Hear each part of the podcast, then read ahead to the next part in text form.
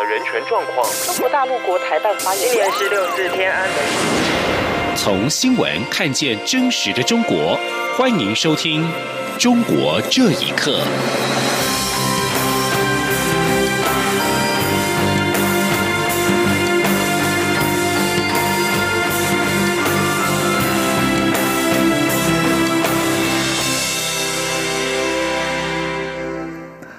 各位好，欢迎收听《中国这一刻》。中国大陆武汉市封城七十六天，在八号的零点解封。对于滞留武汉的台湾民众要如何返台，是否只能采取类包机模式？蔡英文总统今天指出，政府还在持续观察武汉后续疫情掌控情况，也希望透过适当的安排接回滞留在当地的国人。至于用何种方式以及时间点，我方会持续和对岸沟通。陆委会今天表示，政府仍然需要密切观察武汉解封的相关情况，并且在以往执行接返任务的经经验和基础上，持续和卢方沟通。此外，滞留湖北的民众仍然将维持驻记，目的在于控管风险，以兼顾滞留民众及全体国人的健康平安。陆委会并强调，为了守护台湾，坚守疫情防线，政府仍然会为所当为，也会呼吁全体国人及湖北的滞留民众能够共同支持及配合政府的防疫作为。记者王兆坤报道：武汉解除离开武汉通道的管控措施。但陆委会根据媒体在解封后的相关报道判断，武汉的疫情仍不明朗。陆方其他省市仍对武汉人入城要求核酸检测，北京与深圳等地甚至要求检测两次，显示武汉当地疫情状况仍需密切观察。陆委会指出，政府对于滞留湖北民众的接返任务，已有二月三号及三月十号两批次武汉专机。三月二十九号及三十号的华航指定班机执行经验，接下来无论是采取何种方式接返滞留民众，都仍需由两岸双方沟通达成共识。我方将在过去的执行经验及基础上，持续与对岸沟通，等双方沟通商定后，就进行后续安排。陆委会副主委邱垂正说：“未来无论是采取武汉包机，或者是指定航班的方式。”接返滞留湖北的民众，仍需由两岸双方沟通。若有进一步的结论，会立即对外说明。陆委会表示，滞留湖北的民众仍会维持住记，目的在于控管风险，使滞留民众的返台过程及返台后能做好相关防检疫安排，保障其健康与平安，同时也能避免国人担忧疫情扩散而惶恐。以兼顾滞留湖北民众及全体国人的健康平安，欲请外界勿作负面解读。陆委会还指出，陆方于一月二十三号无预警执行湖北封城措施，导致许多民众滞留无法返台。政府持续秉持防疫优先及弱势优先等原则，稳健处理滞留民众接返事宜。而对于陆方一再借机抹黑、污蔑我政府的做法，我方也为了确保接返任务顺利执行，一再低调处理，不沦于政治口水。中央广播电台记者王兆坤台北采访报道。中国大陆武汉市今天解封，根据官方的通报，武汉自疫情爆发到解封，累计染疫死亡两千五百七十二人，确诊病例突破五万人。虽然解封，但武汉仍然是中国大陆无症状感染者的最大来源地。持有健康认证绿码的武汉民众，今天开始可以自由出入武汉市。被困两个多月的上万民众，今天凌晨便摸黑涌向武汉车站，准准备搭第一班火车离开。而附近的连外高速公路也出现了大批出城的车潮。当地民众不讳言，因为不知道明天会不会有别的政策，还透露最近又有新的感染者，因此大家都急着要出去。根据当地政府规定，持有健康认证绿码的民众可以自由出入武汉市。但社群上许多网友说，出武汉时什么都没有检查，绿码、核酸、复工证明等都不用。但到了目的地又是另一回事，还不清楚情况。根据估计，武汉解封之后两天内将会有大约十万人离开武汉。光是今天就有五点五万多名的旅客搭火车离开，到珠三角地区等地。广州、深圳、白云区、中山东区、韶关等地都要求武汉来的民众提供核酸检测结果。武汉市在今天解除了封城，但是近期武昌、洪山等地发现无症状感染者，中国当局迅速撤销了好几个原先被称为无疫情社区的地方，恢复封闭管理。对于已经停工两个多月的居民而言，一直无法开工、没有收入、只能消耗存款，是更要命的事。请听以下的报道。因为爆发武汉肺炎疫情而封城七十八天的武汉，在八号凌晨解封。不过，就在中共武汉市委书记王忠林五号宣布武汉在八号重启的同时，武昌、洪山以及东西湖区多个社区发现无症状感染者，中国当局立刻恢复了封闭式管理模式。武汉武昌居民王树礼七号对自由亚洲电台说：“无症状感染者人数快速增加，情况令人担忧。”他说：“基本上都是我们武汉的，一个是洪山区的，一个东西湖区的，还有武昌区吉桥街的。现在无症状病症抬头的话，现在全武汉市都大为震动啊，很多地方越来越紧了，进来都要刷码的。”证件之类的查得很严。当地居民黄昌平受访表示，他住的社区也发生一家三口被确诊，随即送出社区，目前都没有具体的消息。社区居委会不愿说明是哪一家人，只说社区出了问题。他说，当地最近撤销了好几个原先被称为无疫情社区的地区，并且恢复封闭式管理。目前武汉市的疫情复杂多变。许多民众担心被传染，武汉当局要求居民保持克制、理性对待当前封闭式管理。但是对于已经停工两个多月的居民而言，他们如果没有经济收入，同样要命。洪山区居民宋先生说。老百姓要吃饭呐，关键问题，你没钱吃什么？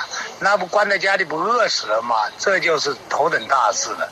老百姓非得出门了，百分之九十以上的老百姓是没有收存款的，绝大多数还要还贷款的。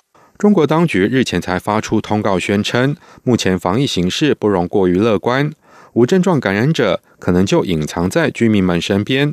零确诊不等于零风险，敦促居民防疫，容不得有半点松懈。以上新闻由央广整理报道。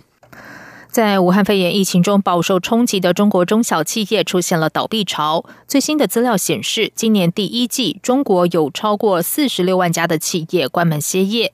虽然中国政府调降了存款准备金的比率，希望能够减轻中小企业的负担，但企业主仍然对大环境保持悲观的态度。请听以下的报道。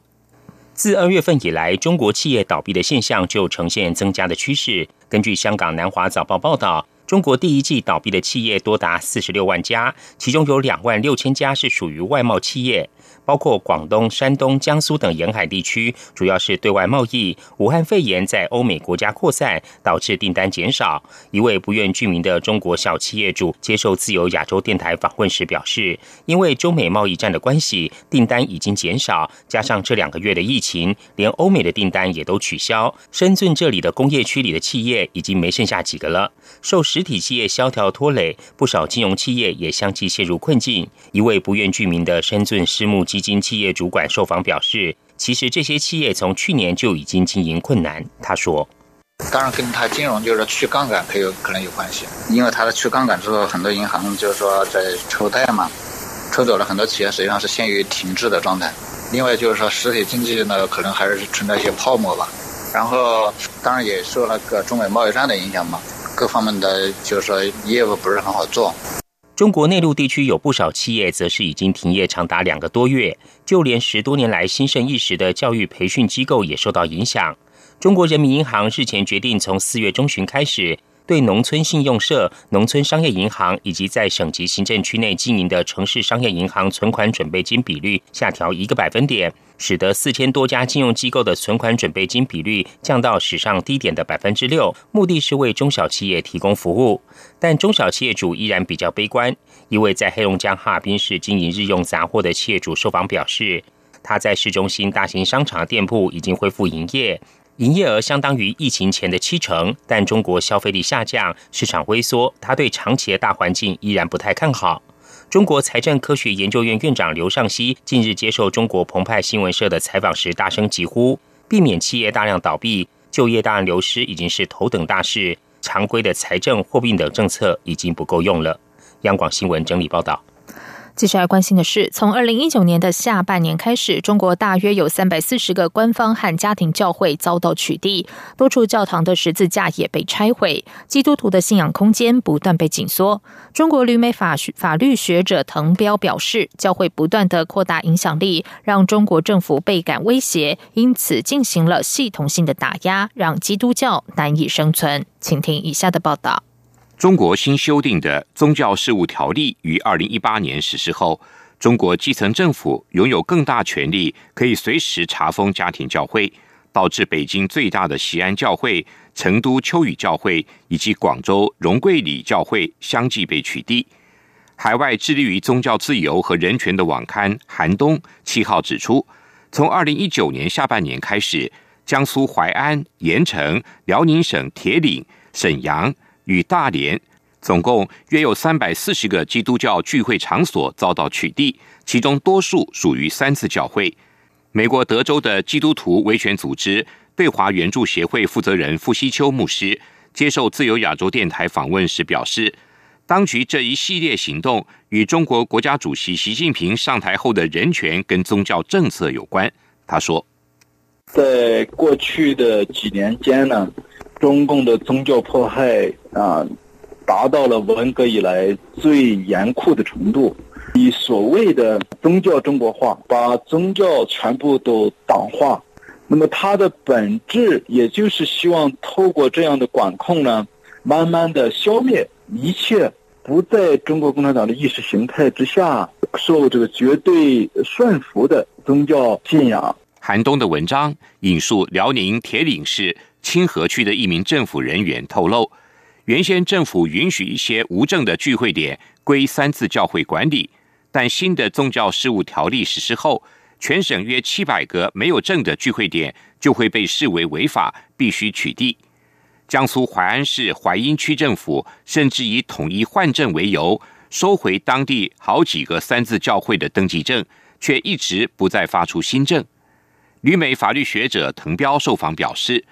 以往三自教会作为中国官方所主导控制的教会，根本不需要登记。然而，教会不断扩大影响力，让政府倍感威胁。他说。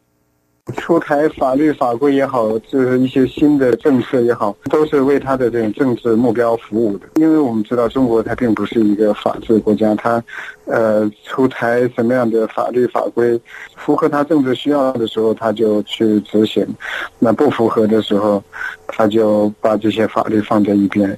滕彪也提到，从河南南岳教案。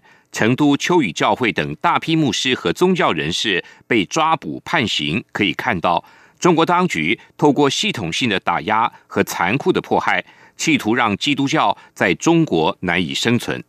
央广新闻整理报道。被法人指控涉嫌财务造假，在美股上市的中国线上影音平台爱奇艺今天发布声明回应，表示这份报告包含大量错误、未经证实的陈述，坚决否认所有不实指控，并保留法律追诉权利。新浪财经报道，Wolfpack Research 在七号发布的报告显示，爱奇艺早在初次公开上市股票之前就存在诈欺行为，而且涉嫌财务造假。日前做空的瑞幸咖啡的调查机构浑水研究指出，曾经参与协助调查爱奇艺。对此，爱奇艺今天凌晨回应，被引用的资料和结论严重失实和情况不符，对于所有的不实指控坚决否认，并保留法律追诉权利。第一财经报道，调查报告指出，爱奇艺二零一九年的营收虚增了百分之二十七到四十四，用户的数据虚增了百分之四十二到六十，同时指控审计师和投资者作假，为了掩盖这些行为，协助爱奇艺虚增费用。根据两个广告公司向研究机构提供的后台数据显示，与爱奇艺二零一九年十月声称的一点七五亿移动端日活跃用户量相比，当年九月的实际移动端日活跃用户量的数据下降了百分之六十点三。以上中国这一刻，谢谢收听。